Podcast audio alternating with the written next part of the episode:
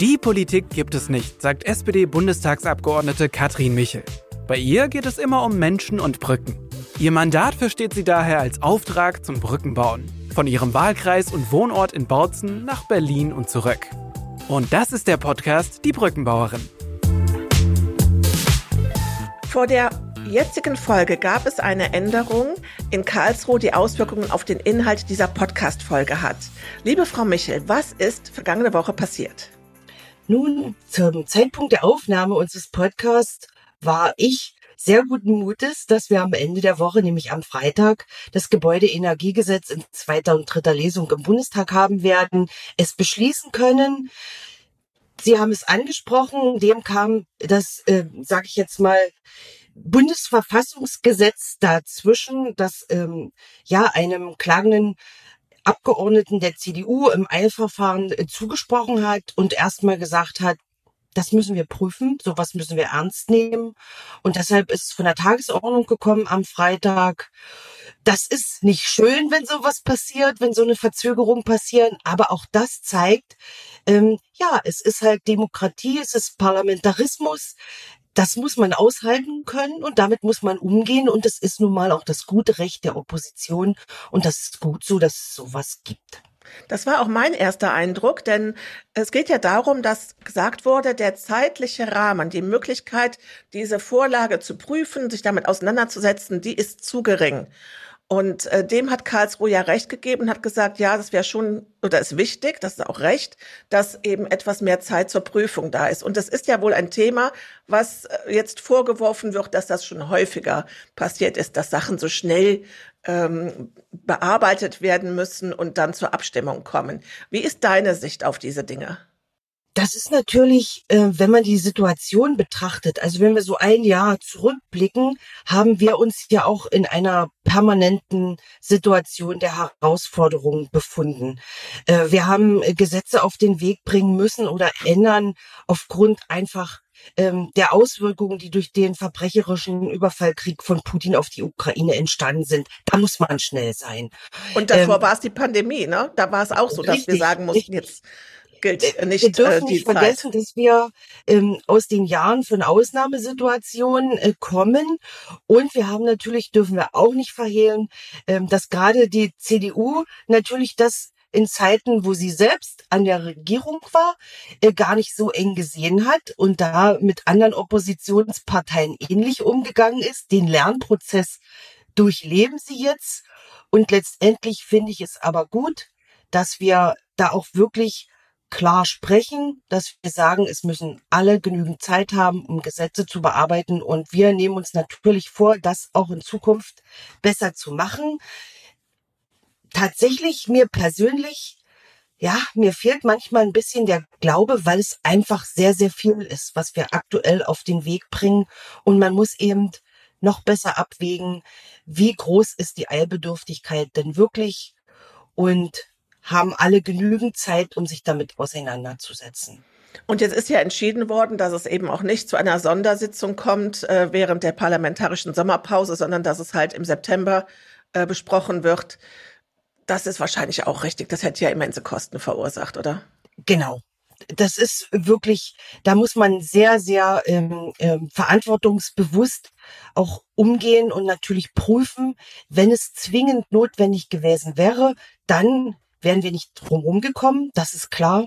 Aber es ist geprüft worden und es ist eindeutig gesagt worden, wir schaffen das auch im September, können dann trotzdem den Zeitplan einhalten, denn auch das ist ja wichtig, dass die Menschen wissen, die Rahmenbedingungen bleiben, die stehen und es geht alles so, wie wir es eigentlich beschließen wollten. Also im September ist noch Zeit und so konnten alle, ähm, ja, guten Mutes dann doch in die Sommerpause gehen. Ja, und ich finde, es ist ja auch ein Zeichen dafür, dass es wirklich, dass wir in einem Rechtsstaat leben, dass es gelebte Demokratie ist, dass wir diese Möglichkeiten haben. Äh, ob das jetzt bei der CDU etwas häufiger vorkommt, wo sie in der Opposition ist oder ähm, ja, wie auch Karlsruhe dazu steht, aber dass wir diese Möglichkeit haben, das ist doch toll das, und das zeigt doch, das, es gibt doch Vertrauen in die Demokratie. Auf jeden Fall und gerade weil es eben ein Recht der Opposition ist, mhm. dass man so etwas ähm, einfordern kann, auch wenn man nicht die nötige Mehrheit im Parlament hat, das ist sehr, sehr, sehr wichtig. Und ich glaube, das ist auch wieder ein kleiner Faktor, so ein Lernfaktor für unsere Zuhörerinnen und Zuhörer, weil das haben, glaube ich, die meisten bisher auch nicht gewusst. Und das ja. ist gut so, dass es äh, dieses Mittel für die Opposition gibt. Genau. Ja, jetzt noch so ein kleines bisschen Politik-Gossip. Das war ja an dem Abend, an dem wir das Sommerfest hattet, auf das du dich ja auch so gefreut hast. Es kam, die Entscheidung aus Karlsruhe kam, glaube ich, relativ spät. Warst du noch auf dem Sommerfest? Hast du die Stimmung mitbekommen um 21.48 Uhr, äh, als es über den Ticker ging und Olaf Scholz gerade sein erstes Glas Wein ausgetrunken hatte? Äh, in der Tat war ich äh, noch auf dem Sommerfest. Und äh, ich muss aber sagen, dass unsere ähm, ja die handelnden Personen in dem Moment, auch unsere Fraktionsführung, sehr, sehr sorgsam damit umgegangen sind. So nach der Devise, wir machen jetzt hier keine großen Wellen.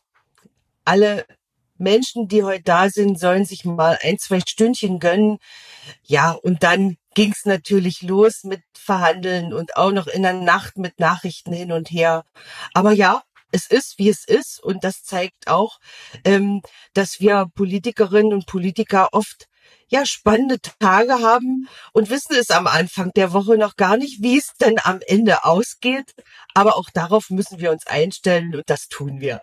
Ja, dann wünschen wir den Hörern und Hörerinnen jetzt viel Spaß mit der aktuellen Podcast-Folge. Und einen schönen Sommer. Ja, liebe Frau Michele, ich weiß gar nicht, ob jetzt schon der Koffer gepackt ist, ob die Sonnenmilch schon bereit liegt. Wir sind mit der Aufnahme dieser Podcast-Folge in der letzten Woche vor der parlamentarischen Sommerpause. Wie geht es Ihnen damit? Ja, wir geben diese Woche nochmal ordentlich Endspurt also Ordentlich Gas will man gar nicht sagen, ne? Nein, genau, Sie haben gemerkt, ich habe gehört, ja. Äh, ja, aber selbst das macht es mit uns, ne, dass man überlegt, was kann man jetzt noch sagen, was nicht. Aber ja, wir sind wirklich diese Woche nochmal picke, packe voll ähm, mit Terminen. Meist geht's schon 7.30 Uhr morgens los und bis Abend. Wir haben auch einen schönen Termin die Woche. Wir haben unser Sommerfest von der SPD-Bundestagsfraktion, wo wir dann auch mal so ein, zwei Stündchen uns mal ein bisschen äh, ausruhen können. Aber in der Tat geht es wirklich bis zum Freitag. Äh, wenn alles gut läuft, werden wir am Freitag ähm, unser sogenanntes Heizungsgesetz im Bundestag ähm, sozusagen beschließen können und ja, bis dahin sind noch viele Sachen auf der Tagesordnung. Ich habe übrigens ganz überraschenderweise auch noch ähm, fünf Minuten Redezeit eingeräumt bekommen zu einem Thema am Donnerstag. Und das steht dann auch noch so nebenbei auf der Agenda. Ach, klasse. Und was ist das Thema? Es geht nochmal um einen ähm, Antrag der CDU-Fraktion äh, bezüglich Härtefallfonds zu den Ostrenten. Da hatten wir ja eine Stiftung gegründet und da gibt's nochmal einen Antrag und dazu werde ich äh, Stellung nehmen, wenn er denn auf der Tagesordnung bleibt, weil wie gesagt, man muss eben schauen bei so einer eng bemessenen Zeit, ja. äh, dass wir all die wichtigen Sachen unterbekommen und das schauen wir mal. Also ich glaube, es machen nicht nur die Parlamentarier, auch die Journalisten und die Menschen in den Häusern, die es äh, in den Medien verfolgen. Wir machen, glaube ich, alle ein, drei Kreuze, wenn der Freitag rum ist und wenn das Heizungsthema, äh, dann, wenn wir da auch einen Haken dran machen können. Ne? Wir hoffen es, wir hoffen es. Wir hoffen es.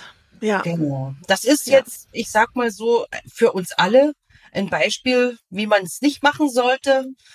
Und ich hoffe, alle, die daran beteiligt sind, werden die entsprechenden ähm, ja, Lektionen daraus ziehen, dass wir künftig besser arbeiten werden und wir müssen es, mhm. damit wir wirklich hier ein gutes Bild abgeben und auch den Eindruck erwecken, dass die Regierung auch arbeitsfähig ist. Das ist sehr, sehr wichtig für die Menschen im Land. Total, das ist wichtig. Äh, vor allen Dingen, ich, äh, also unser Dauerthema, was wir ja haben, wie können wir so die Ränder äh, wieder einfangen? Da ist es halt ganz wichtig, dass, dass sie das Gefühl haben, sie sind gut aufgehoben. Ne? Sie haben eine gute ähm, eine gute äh, Koalition, die arbeitet, auch eine gute Oppositions, also eine gute Oppositionsarbeit kann auch wichtig sein. Und deswegen glaube ich auch und, und hoffe, dass wir nicht nur jetzt am Freitag sagen können, wir haben es geschafft, sondern dass wir auch sagen können, wir ziehen auch dann in den Ferien, die dann kommen, auch nochmal so ein paar Learnings daraus, dass jeder für sich nochmal so überlegt, Mensch, was können wir denn in der zweiten Jahreshälfte besser machen und anders machen? Ja, ich persönlich wünsche mir ja immer, dass jeder, der in irgendeiner Art und Weise Politik betreibt, sich immer der Verantwortung bewusst ist, mit der er hier arbeitet und das wünsche ich mir, dass sie in der Tat alle das nochmal verinnerlichen, weil ich glaube, das erwarten auch, ich glaube nicht nur, ich weiß, die Menschen erwarten mhm. das, dass mhm. wir hier verantwortungsvoll ähm, mit dem umgehen, was wir hier tun. Und egal, ob man im Ministerium arbeitet oder selbst der Minister ist, ich glaube, jeder sollte sich da nochmal rückbesinnen und dann ab September sein Bestes geben, weil auch da sind die Schatten schon voraus, denn an diesem Freitag werden wir auch ähm, den Kabinettsentwurf des Haushaltsplanes 2024 erhalten. Das heißt, in meinem Koffer wird da nicht nur die Sonnenmilch oh, liegen, sondern da wird auch nicht der komplette Haushalt, aber ähm, das, was ich verantworte, äh, nämlich äh, für den Einzelplan 11 im, im Bundesarbeitsministerium, der wird damit drin liegen. Das sind schon ein paar Seiten, ne? Das sind schon ein paar Seiten und da äh, müssen wir auch, auch über den Sommer gut vorarbeiten, damit wir dann gleich in der ersten Septemberwoche, ja, ordentlich starten können. Hm, dann. Hm. Also deswegen freue ich mich, dass wir jetzt heute dieses, ähm, diese Folge auch nutzen, um nochmal so ein bisschen zurückzuschauen, ähm, wie das erste Halbjahr so war. Denn, und es ist natürlich genauso bei den Parlamentariern genauso ein Trugschluss wie bei den Lehrern. Also das ist ja mitnichten so, dass dann eben zwei Monate Pause sind, sondern es gibt da natürlich ähm, genügend zu tun. Aber so ein Jahr, so ein halbes Jahr geht auch so schnell rum. Und wenn man sich jetzt mal so die, die ersten sechs Monate anschaut, ich habe mir das nochmal in ihrem Facebook-Account, wo sie ja auch uns daran teilhaben lassen. Ich glaube, es ging ganz zu Beginn des Jahres mit einem Debattencamp los. Ähm, und, und ja, jetzt bis, bis eben jetzt zu der letzten ähm, Woche, die jetzt hier ansteht im Bundestag, lassen Sie uns doch mal einen Blick zurückwerfen auf dieses erste halbe Jahr der Brückenbauerin. Ja, das ist schön, dass Sie als erstes über das Debattencamp gestolpert sind, weil das beleuchtet ja in der Tat meine zweite Rolle, nämlich als die Co-Vorsitzende der SPD in Sachsen. Und äh, bin immer noch ganz geflasht, weil vor einer Woche sind Henning Humann und ich für weitere zwei Jahre bestätigt worden von unseren Genossinnen und Genossen. Und das hat uns gezeigt, dass der Weg, den wir vor zwei Jahren eingeschlagen sind, als wir sozusagen in Verantwortung gegangen sind und diese Partei übernommen haben von Martin Dulich, der das viele Jahre vorher als Vorsitzender getan hat, dass das ankommt und dass es nicht nur bei unseren Genossinnen und Genossen ankommt, sondern dass es auch ja um uns herum ankommt. Man macht ja Politik nicht zum Selbstzweck und da war dieses Debattencamp ein, ein großartiger Auftakt, ähm, wo wir uns einfach nicht nur mit Genossinnen und Genossen getroffen haben, sondern wir hatten ganz viele Menschen dabei, ähm, Expertinnen und Experten ähm, aus der Wirtschaft, von Unternehmen, von Verbänden, die einfach gesagt haben, wir haben Lust, mit der SPD in die Debatte zu gehen und haben thematisch wirklich ähm, uns da vieles vorgenommen, damit wir auch merken, sind es denn die richtigen Themen die mhm. wir gerade im Blick haben. Und deshalb, das war ein großartiger Start. Klar, das war, das war natürlich jetzt so gesehen äh, Arbeit im, äh, in, in Sachsen im Landesverband. Aber ich finde, das ist ja genau ihr Thema und auch ihre Stärke, eben dieses Verknüpfen, diese Sachen, die man dann halt im Landesverband erfährt, das, was da relevant ist, was ist im Wahlkreis relevant, was können wir in Berlin machen. Diese Verzahnung und die Vernetzung, das ist ja das Ausschlaggebende. Und diese Themen mitnehmen, einpacken. Ganz genau. Und es darf keine Einbahnstraße sein, ja. sondern es ist eine, es muss eine Handlungsachse sein. Ja. Bund, Land, Kommunen hin und her, dass man genau sieht, ja. wer muss was leisten, wer kann was leisten und ja, wo drückt den Menschen aktuell mhm. gerade der Schuh. Mhm. Das ist so bei allen Herausforderungen, die wir natürlich haben. Ne? Ähm, das, das vergessen wir manchmal, dass mhm. dieser irre, irre Angriffskrieg nun schon so lange anhält und wir alle ja mit den mit den Folgen zu kämpfen haben, das ist schon eine ganz herausfordernde Situation. Und Sie haben es vorhin schon so angebracht, diese permanenten Veränderungen, ähm, die machen den Menschen natürlich Angst, weil der Mensch ist nicht ja. für Veränderung gemacht. Ja. Der will einfach mal innehalten, der will sagen, ich will einfach mal, sagen mir auch die Bürgerinnen und Bürger, kann das nicht mal aufhören? Ja. Können wir nicht mal für einen Moment, dass so alles ja. ist, bleibt, wie es ist? Aber das geht eben nicht. Und ja, da, das ist so schade. Das bräuchten, wir bräuchten alle, wir bräuchten alle mal so eine richtig lange Sommerpause, alle miteinander. Ja, aber mhm. das wird nicht eintreten und deshalb müssen wir immer gemeinsam schauen, wie können wir das am besten hinbekommen, mhm. dass die Rahmenbedingungen doch verlässlich sind bei aller Macht der Veränderung, die wir tagtäglich erleben. Und die Taktung ist irre, wenn ja. man so zurückschaut. Eben nicht ja. nur bei dem sechs Monaten, sondern man kann schon sagen, beim letzten Jahr. Ne? Ja, und wenn man sich jetzt anschaut, Sie haben das Debattencamp gemacht ähm, Anfang 23, also ähm, 2024 sind Landtagswahlen in Sachsen. Also auch diese Vorbereitung darauf, auf so eine Landtagswahl, das Ergebnis 2019 war ja jetzt nicht so dolle. Nein. Äh, da wünschen wir uns ja, also da muss ja die SPD ganz woanders stehen. Ja. Das wird sie auch. Ja, definitiv. Ich, Frau Michel, ich höre die ja schon alle schreien. Ich komme ja aus dem Bundesland, wo wir mit Hannelore Kraft äh, äh eine Frau als Ministerpräsidentin hatten, äh, die, die uns einfach gut getan hat. Ich, ich bin ja mal gespannt. Ich sage es mal so. Wir reden ja noch nicht groß drüber. Oder wenn, wenn Sie was dazu sagen möchten. Ich, ich habe da eine ganz, ganz klare äh, Sicht auf die Dinge. Ähm, und ich denke, das ist, liegt auch in der Verantwortung von nicht nur von Politikern, sondern auch von Führungskräften, dass man ganz genau abschätzt, wo liegt mein Potenzial, wo kann ich das am besten tun, was ich am besten kann. Ja. Und das ist bei mir eindeutig der Bund. Ja, Frau Michel, das freut mich, dass Sie in, in, sich in Berlin so wohlfühlen. Dann wollen wir auch jetzt noch mal schauen, wie denn so das erste halbe Jahr in Berlin war nach dem Debattencamp. Was waren denn so Ihre Highlights ähm, des ersten Halbjahres? Das ist gar nicht so einfach zu sagen, weil wenn man sich das ein paar Minütchen Zeit nimmt und mal so zurückschaut, was da alles so auf uns eingeprasselt ist und was ich auch gemacht habe. Ähm, als wir gestartet sind in dieses Jahr, war es eine neue Erfahrung für mich. Ein halbes Jahr ohne Haushaltsverhandlungen. Weil ne, 2022 sind wir ja in der Tat, wir hatten in jedem Halbjahr einen Haushalt. Wahnsinn. Ja. Und ähm, da war natürlich jetzt so der Gedanke, oh, was macht man denn in der ganzen Zeit? Gut, also diesen Gedanken haben wir recht schnell verworfen, weil natürlich das Tagesgeschäft läuft weiter Mhm. Und ähm, der Haushalt hat ja nicht nur zu tun, wenn äh, gerade ein neuer Haushalt verhandelt wird, sondern ganz genau in unseren täglichen Geschäften. Ähm, was müssen wir besprechen? Und da gibt es so wiederkehrende Punkte, dass wir immer schauen, ähm, wie geht's der Bundesagentur für Arbeit? Das ist sehr, sehr wichtig. Wir müssen auf den Arbeitsmarkt schauen. Passt das mit dem, was wir angenommen haben?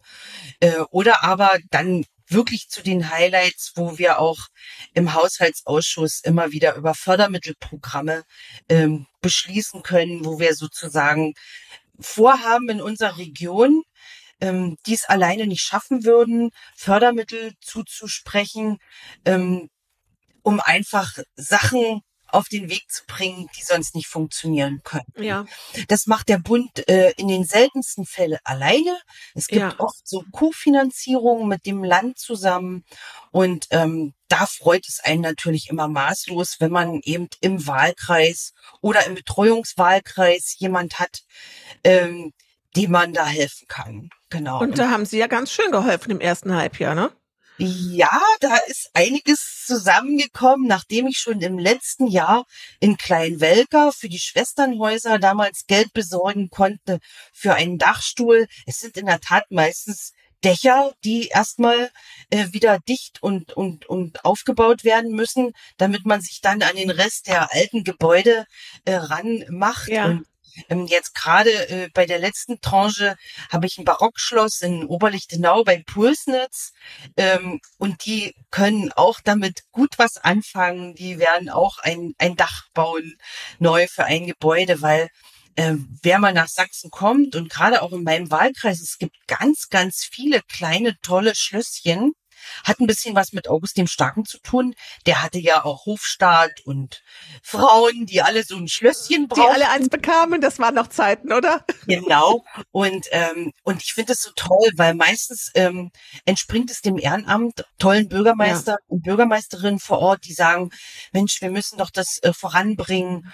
Und ähm, ja, dafür sind dann eben auch diese tollen Förderprogramme oder auch da ist eine Turnhalle, die neu gebaut werden kann oder sind die unterschiedlichsten Facetten und das macht dann natürlich Spaß. Ne? Ich habe das ähm, ja in anderen Punkten, wo wir mit den Fördermitteln für die Wirtschaftsförderung zu tun haben, wo wir wissen, es liegen in Berlin und in Brüssel so viele Gelder, die gar nicht abgerufen werden, weil es braucht eben die Vernetzung. Es braucht wieder diese Brückenbauer, Brückenbauerinnen, die äh, eben da auch helfen und sagen, hey, ihr müsst es gar nicht alleine machen, da gibt es Hilfen und jetzt schauen wir mal, wie wir da rankommen. Ne? Ja, genau. Ähm, das ist natürlich auch ein, gehört zur Wahrheit dazu, dass alles, was Fördermittelanträge betrifft, das ja oft ein arger Dschungel ist.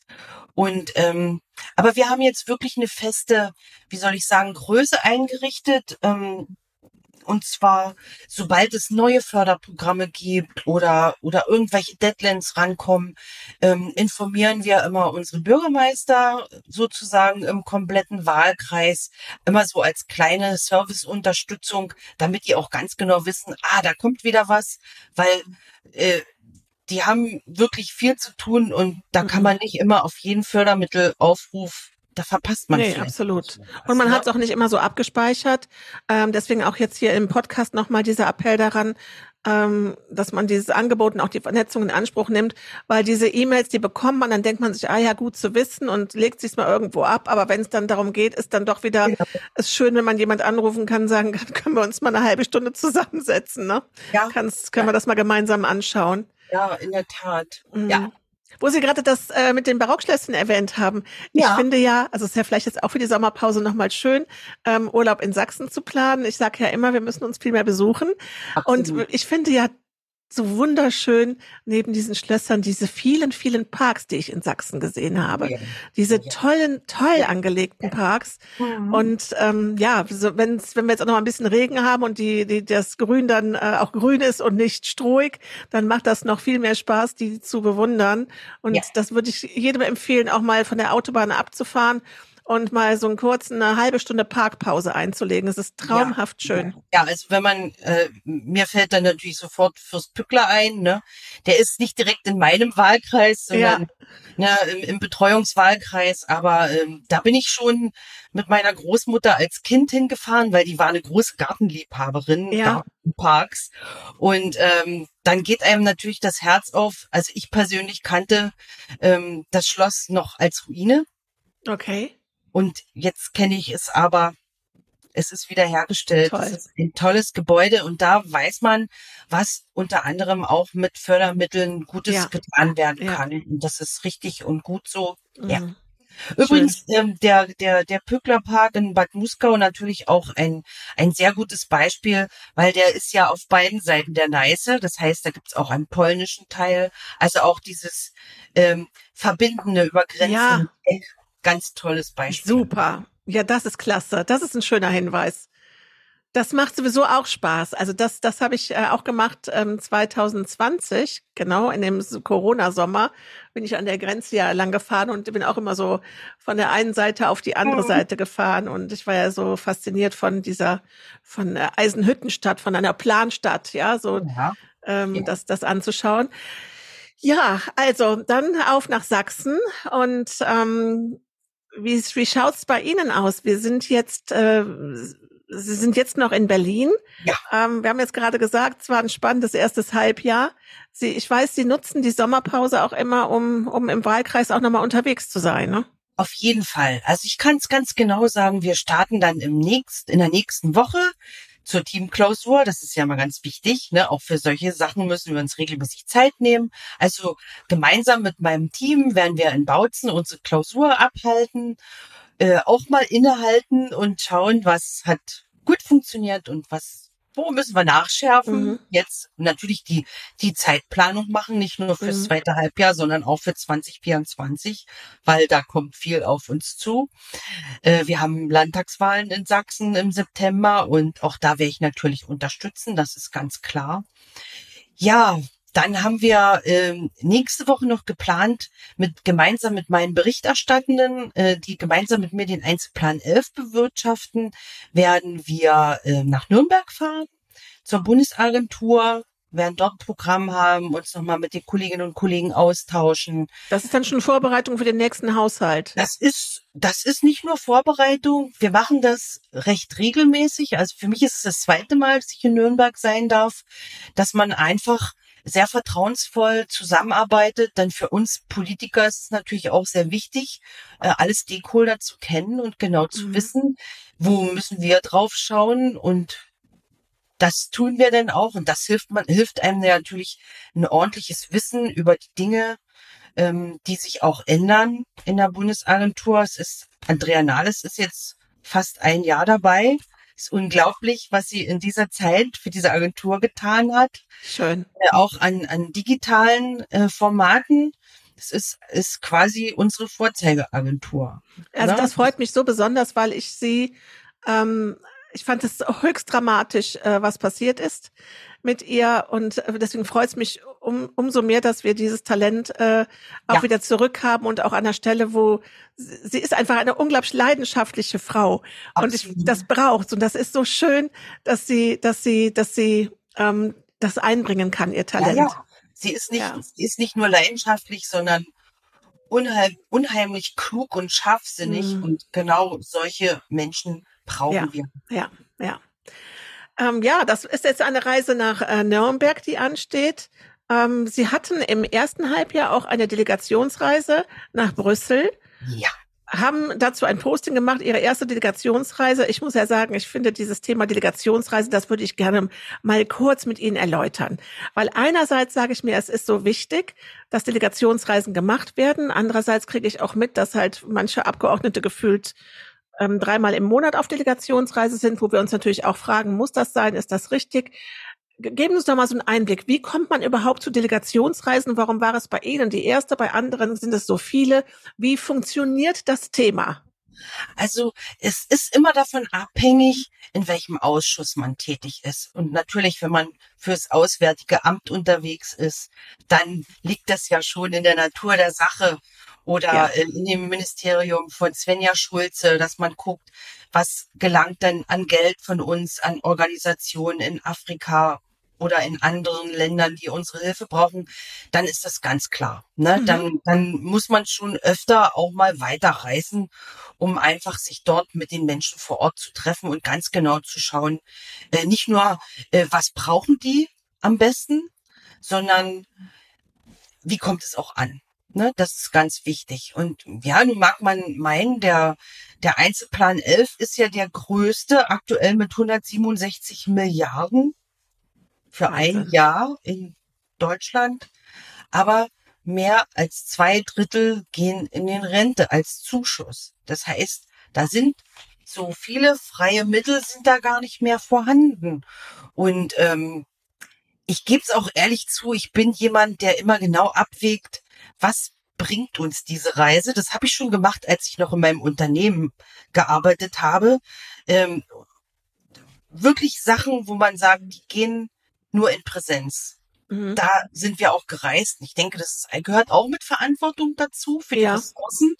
Äh, und damit meine ich nicht nur die finanziellen Ressourcen, sondern wir denken da auch an die Umwelt, wenn man ja. reist. Ne? Also wie gesagt, bei uns ist es überschaubar und deshalb machen wir halt unsere Reisen dann natürlich zum Europäischen Parlament, zum Europäischen Rat, dass man sagt, dort mit den Fachpolitikerinnen und Fachpolitikern, was steht gerade an und das passt auch zu mir, weil ich bin ähm, hier im Haushaltsausschuss, auch im Unterausschuss für europäische Angelegenheiten, so dass wir uns ja viel mit den Geldflüssen äh, beschäftigen und deshalb war es sehr wichtig, dass wir die Kolleginnen und Kollegen dort vor Ort auch persönlich kennengelernt haben, ja. weil ich finde, wenn man sich persönlich kennenlernt, ist es immer so ein leichteres Arbeiten im Nachhinein.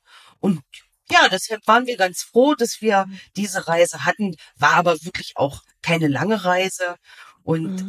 in, sie hat uns sehr geholfen und in dem Sinne war das in Ordnung. Aber wie Sie schon gesagt haben, manche reisen öfter und weiter, aber es muss halt zum Thema passen. Muss zum Thema passen.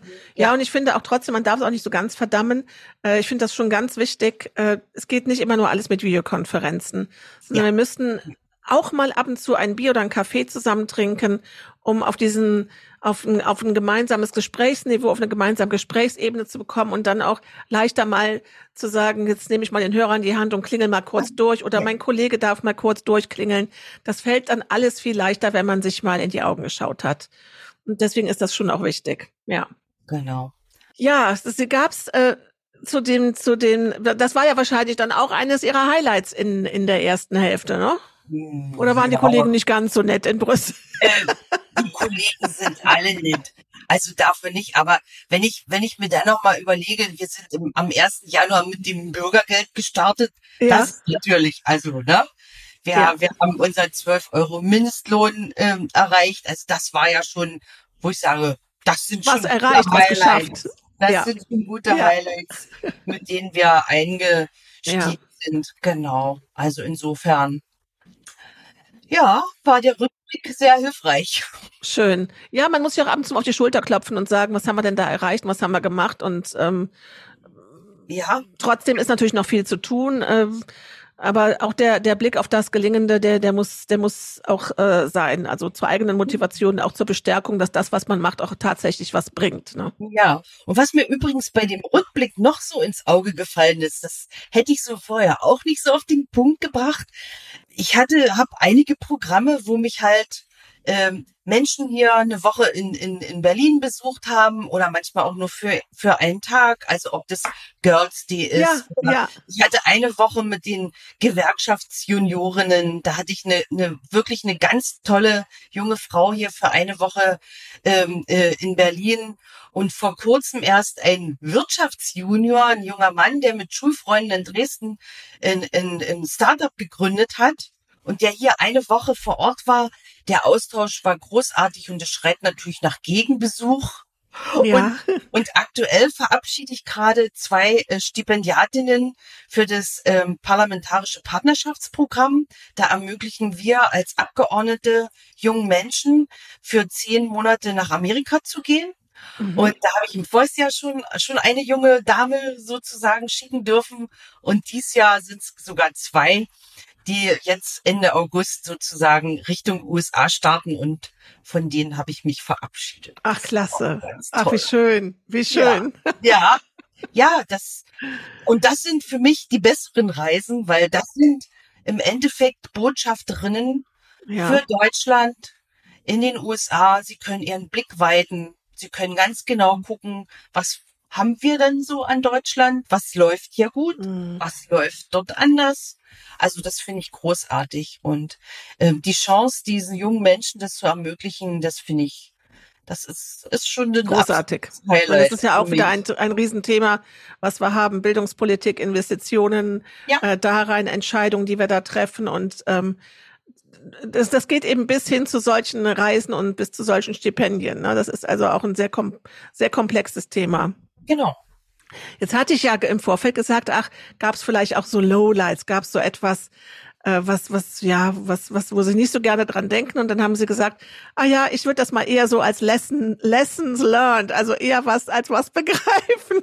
wo, wo sie auf, das ist auch, glaube ich, ihre Art, das verbindet uns zwei. Was ziehe ich denn daraus? Was kann ich denn, ja. was kann ich denn ja. anders machen? Ja. Hat das auch was mit ihrer Doppelbelastung zu tun oder mit ihrer Dreifachbelastung? Ich, ich würde fast sagen, in der Tat äh, betrifft es das persönliche Energiemanagement. ja, ich meine, ich lache jetzt, aber das ist natürlich nicht zum Lachen, ne? Nein, ja. es ist so. Und ähm, ich habe in der Tat im, im ersten Jahr, also 2022, ähm, Ende des Jahres gemerkt, ähm, dass ich viel zu wenig Auszeiten hatte Mhm. Also ich habe die auch nicht geplant vernünftig, wo alle gesagt haben, das kannst du nicht machen, du musst äh, dir freie Zeit einplanen. Aber es war ja irgendwie immer was Wichtiges. Und ähm, das habe ich für dieses Jahr besser gemacht, dass ich mir wirklich ab und an. Und wenn es nur mal wirklich ein, zwei Tage sind, die ich mir frei nehmen kann. Und das klappt auch nicht immer zusammen mit meinem Mann. Ähm, aber ich habe ja drei Töchter und also wir mhm. versuchen uns einfach eine gute Zeit zu machen, äh, damit ich meine Akkus wieder füllen können. Ja, Weil ja. wenn ich krank bin, nütze ich niemandem oder ja. wenn ich erschöpft bin, habe ich keine guten Ideen und von der Warte, also das muss ich sagen, das das habe ich wirklich gelernt und äh, mittlerweile muss ich sagen, und das ist wieder ein Geschenk, weil ich habe ganz, ganz viele großartige Menschen um mich rum in ganz unterschiedlichen Blasen, die quasi immer mal auf mich aufpassen. Die, die, die irgendwie spüren, oh, die braucht jetzt mal so ein Schippchen Energie oder die braucht mal eine Auszeit oder, und das, also, das ist großartig und ich finde es fast noch großartiger, dass ich es auch annehmen kann. Das habe ich jetzt gerade gedacht. Das ist ja das eine, dass man selber weiß, ja, das ist vernünftiger und man muss da was machen. Und das andere ist dann halt auch schnell so dieses schlechte Gewissen, weil man denkt, ja, aber dieses, jenes und da warten und eigentlich und den Ortsverein hast du auch noch und den Kreisvorsitz und und und. Und ähm, deswegen ist das umso schöner, wenn es dann auch Menschen gibt, die sagen, pass mal auf, was du machst, ist schon aller Ehren wert und viel mehr als vielleicht auch andere machen. Oder ich will es auch gar nicht in Vergleich stellen. Sie machen viel, Punkt. Und wenn dann auch diese Menschen, wo man denkt, jetzt möchte gerne für die noch mehr machen, wenn die auch mal sagen, weißt du was, mach ja. doch mal einen Saunatag. Du brauchst jetzt nicht dich um mich zu kümmern. Ja, ja. Das ist das schön. Das freut mich richtig für Sie. Das, also ja. da bin ich auch wirklich, wirklich dankbar, ähm, dass ich so diese, ja, es sind teilweise ja wie Freundschaften, aber das, mhm. und das, das zeigt aber auch wieder, wenn wir den Blick aufmachen, auch in unserer Gesellschaft, ja, vielleicht geht's nicht immer um ich, ich, ich, und ich zuerst, mhm. sondern dass man vielleicht auch mal auf den Nachbarn guckt und nicht mit neidischen Augen, weil der vielleicht irgendwas mehr bekommen könnte, sondern dass man einfach sagt, ich frage den einfach mal, wie es ihm geht und guck mal, was ich vielleicht machen kann. Mhm. Mhm. Das ist, das fehlt mir zu selten.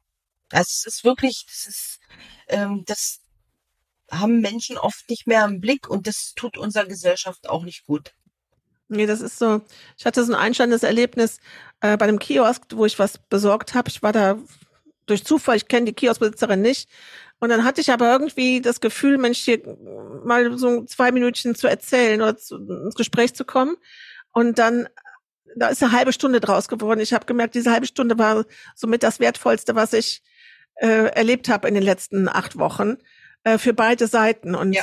das hat mich ja. auch nochmal so daran bestärkt, nochmal wieder öfter ein bisschen hinzugucken ja. und nicht einfach nur so gedankenlos einen Bezahlvorgang an der Kasse zu machen, sondern den Menschen nochmal in die Augen zu schauen und vielleicht auch mal ein persönliches Wort äh, wieder auszutauschen. Ne? Das, das ist doch die perfekte Brücke wieder und genau das leisten Bürgergespräche. Mhm. Wo ich immer sage, ich lade ja die Leute ein, viele schreiben Briefe vorher und ja. in einem persönlichen Gespräch, sie glauben gar nicht, wie oft hinter dem vermeintlichen Problem etwas ganz anderes zutage trat oder tritt. Ähm, und das sind nicht immer schlechte Sachen. Mhm. Also, dass wir quasi einfach ins Gespräch kommen, vom Faktum weg, ne, da werden die Fakten geklärt. Und deshalb liebe ich diese Bürgergespräche so, weil es ist immer, äh, die Bürger gehen dann und, und, und bedanken sich und sagen mal, ja, vielen Dank für Ihre Zeit und also, dass Sie sich jetzt Ihre Zeit genommen haben. Aber ich sag immer, das ist auch so ein bisschen Energieaufladen für mich, wenn ich merke, ich konnte vielleicht ein klein bisschen was bewirken oder hab jemand wieder eine neue Tür aufgemacht, wo er vorher vielleicht gar nicht drüber nachgedacht hat vielleicht auch selbst mal was zu tun. Und das ist toll. Schön. Haben Sie so etwas, Sie haben doch diese Sommertour gemacht. Gibt es sowas in der Art dieses Jahr wieder? Ja, ja, Sommertour ist dieses Jahr äh, auch wieder angesagt. Meine Mitarbeitenden sind schon äh, voll am Plan, äh, wen ich denn alles besuchen könnte. Das wird total spannend. Das sind äh, welche dabei, die, die ich noch nicht besucht habe, aber es sind auch welche dabei, die ich äh, selbst aus dem Wahlkampf noch kenne, wo ich gesagt habe, ach, da müsste ich eigentlich mal wieder hin. Ich habe so ein so ein so Lieblingsbäcker in Ottendorf-Ukrilla. Das ist gar nicht mein Wahlkreis, aber irgendwie hat ähm, haben wir seit meinem Bundestagswahlkampf immer eine Verbindung und das ist so jemand, der immer die Chancen in der Krise sieht. Es ist unglaublich, was, was Stark.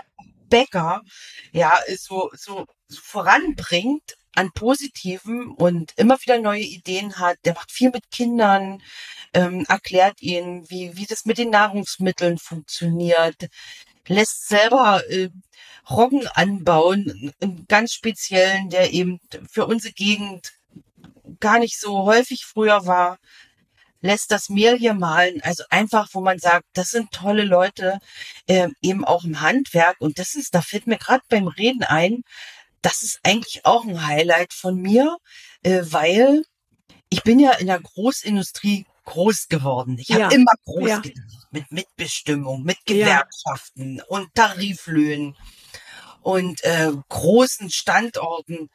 Und ähm, ich habe mittlerweile viele Handwerker, die irgendwann den Kontakt zu mir gesucht haben und die haben mich einfach auf die Reise mitgenommen. Ich habe mich auch mitnehmen lassen, äh, um einfach in diese Welt einzutauchen. Denn ich sage mal, selbst in Sachsen sind 98 Prozent aller Betriebe haben weniger als zehn Mitarbeitende.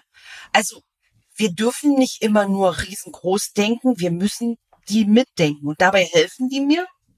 Wir sind natürlich nicht immer einer Meinung, aber wir mhm. haben einen wundervollen, regelmäßigen Austausch gefunden, wo wir auf Augenhöhe mit Wertschätzung äh, wirklich debattieren können.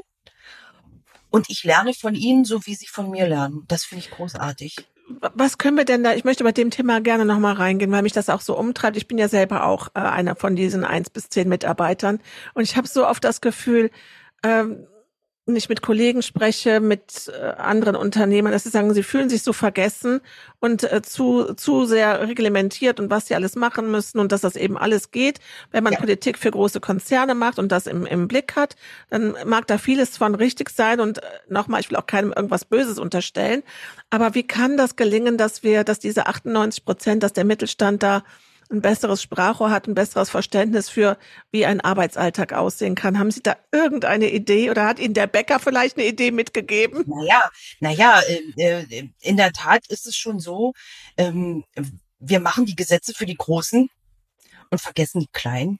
Und das darf uns nicht wieder vorkommen, sage ich jetzt mal so. Daran müssen wir arbeiten. Aber das sagen Sie auch ganz jetzt ehrlich so, man, ne? Jetzt könnte man ja sagen, na ja, im Bundestag, da sind ja nun genug Politikerinnen und Politiker, die müssen das doch hinkriegen. Und da sage ich immer, weitet doch mal euren Blick und guckt mal, wie so die Zusammensetzung des Bundestages aussieht.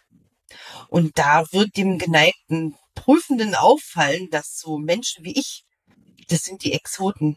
Also jemand, der jahrelang in der Wirtschaft gearbeitet hat, der auch Verständnis mitbringt für die Prozesse, die in der Wirtschaft laufen, mhm. ähm, die auch wirklich ja, beschreiben kann.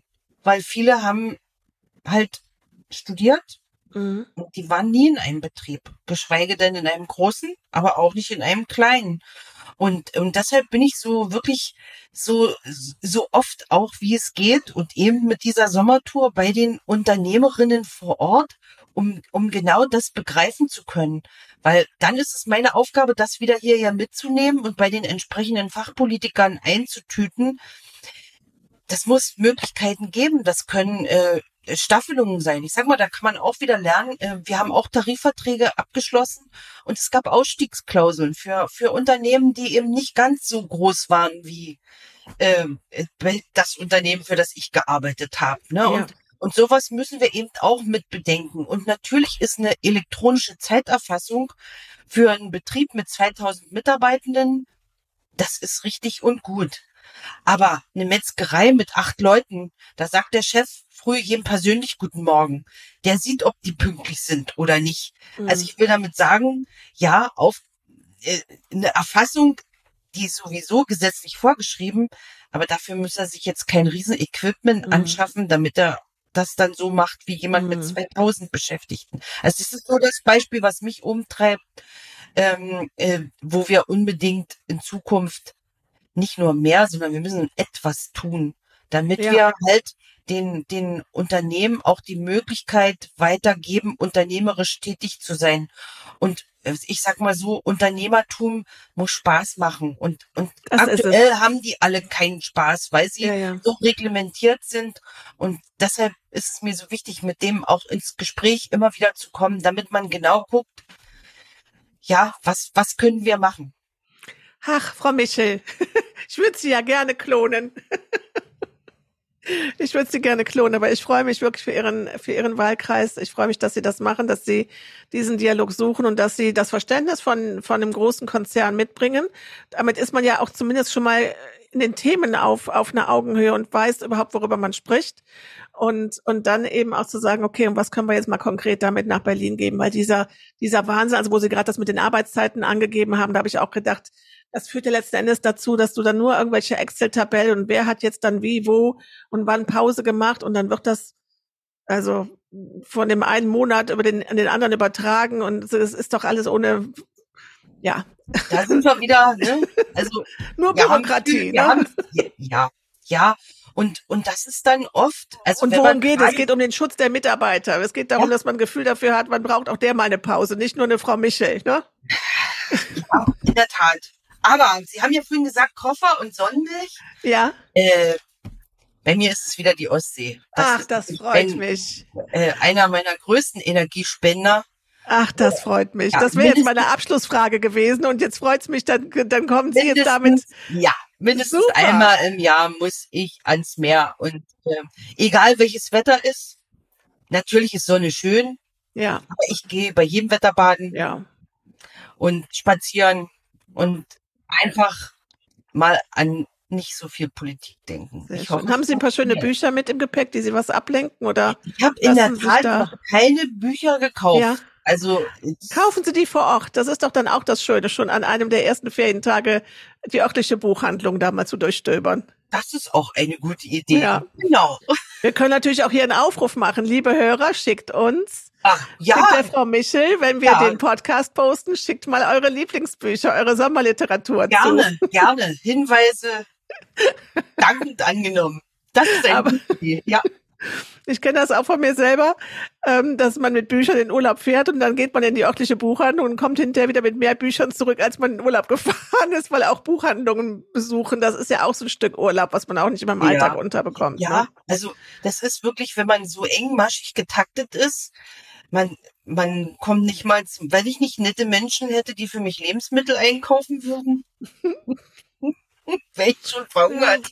Ja. ja, also der, da freue ich mich. Das ist, aber das mit den Büchern, das ist eine, eine tolle Idee. Machen wir jetzt mal einen kleinen Aufruf drauf. Genau. Ja, freue ich mich. Ähm, bei der Gelegenheit äh, verlinke ich Ihnen auch gerne noch einen Podcast äh, mit dem Titel Bücher feiern.